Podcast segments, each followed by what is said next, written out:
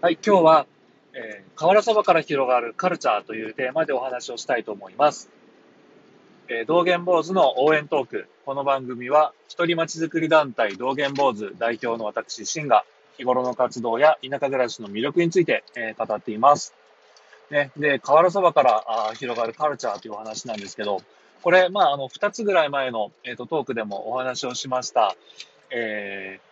まあ、身近なスーパーとか道の駅とかで買える食材を使って、えー、日頃の、あの、お家でのね、食事が、えー、まあ、バラエティ豊かとか、あのー、周りから見てスペシャルな、えー、こう他から、他にはない特別なものが作れるよっていうのは、すごく大事なパラメーターじゃないのかなっていうお話をしたんですけれども、えっと、そのツイッターの投稿を見て、えー、瓦そばに、えー、興味を持ってくれた方がおられまして、えっと、これ茨城県で、あの、田舎創作料理やわらというのを、えーえー、経営されているやわらさんという方がですね、えっと、興味を持ってくださって、で、瓦そばを、えー、やわらさん風に、こう、アレンジをして、で、作りましたよっていうのをそのツイッターでアップしてくださってですね、もうたくさんの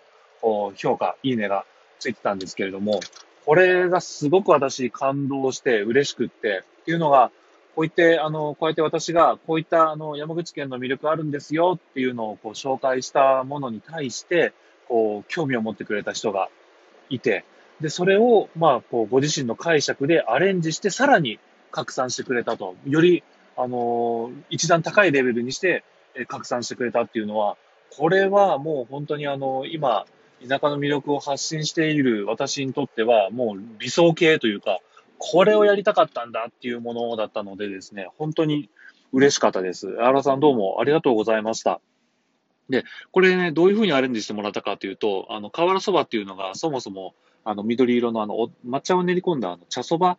茶そばを、こう、瓦の上で焼いて、で、その上に、こう、焼いた牛肉とか、錦糸卵で、えー、まあ、こう、刻み海苔なんかをかけて、で、あの、あったかい、こう、つゆに、レモンともみじおろしを入れて食べるっていうね、あの、下関市豊浦町の、こう、郷土料理なんですけれども、これをね、あの、やわらさんはまず中華麺を使って、で、こう、炒めた、あのー、まあ、焼きそばの上に、えー、まあ、お肉とかのこう具をトッピングしてもらって、で、え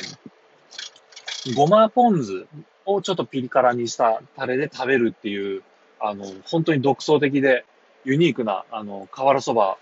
を解釈して、こう作ってくれたと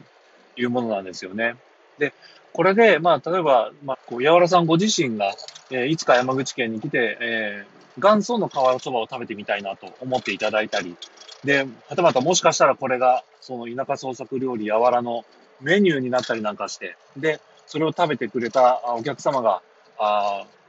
これの、じゃあ元祖の、こう、瓦そば、山口県名物の瓦そばってどんなんだろうって調べてくれたり、え実際に来て食べてくれたりっていうことになると、もう、本当にそれ最高なんですよね。なので、まあ、こういった、あの、まあ、情報発信っていうのを、これからも私、え、目指していきたいなと思いますし、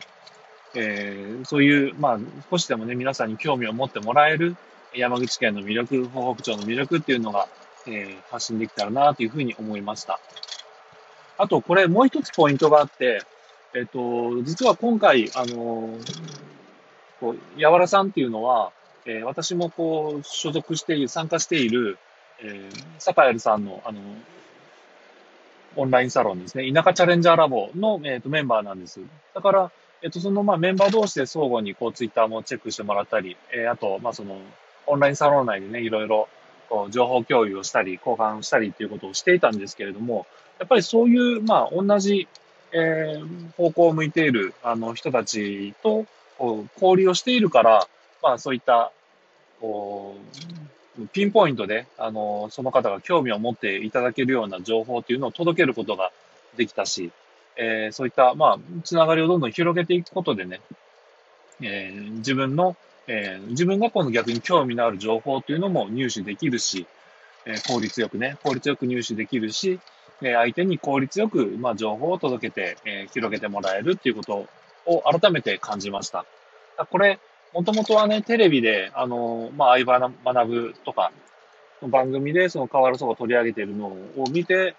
あっと思ってこう情報を拡散したっていうところがあったんですけれども、このやっぱりテレビとかラジオとかから流れてくる情報というのは、まあ、偶然拾わないことには、こちらからこう探しに行くっていうことがなかなかできない、えー、メディアなので、そういった意味でもね、やっぱこういった今インターネットの社会で、えー、そういったこうツールとかシステムを上手に使っていくっていうことも大事なんだなっていうふうに思いました。そういう意味でも、あの、オンラインサロンに参加するっていうこと、とっても有効だと思いますので、どうぞ皆さんも何か興味のあること、えー、オンラインサロン、えー、などに参加をされてみてください。えー、今日は以上です。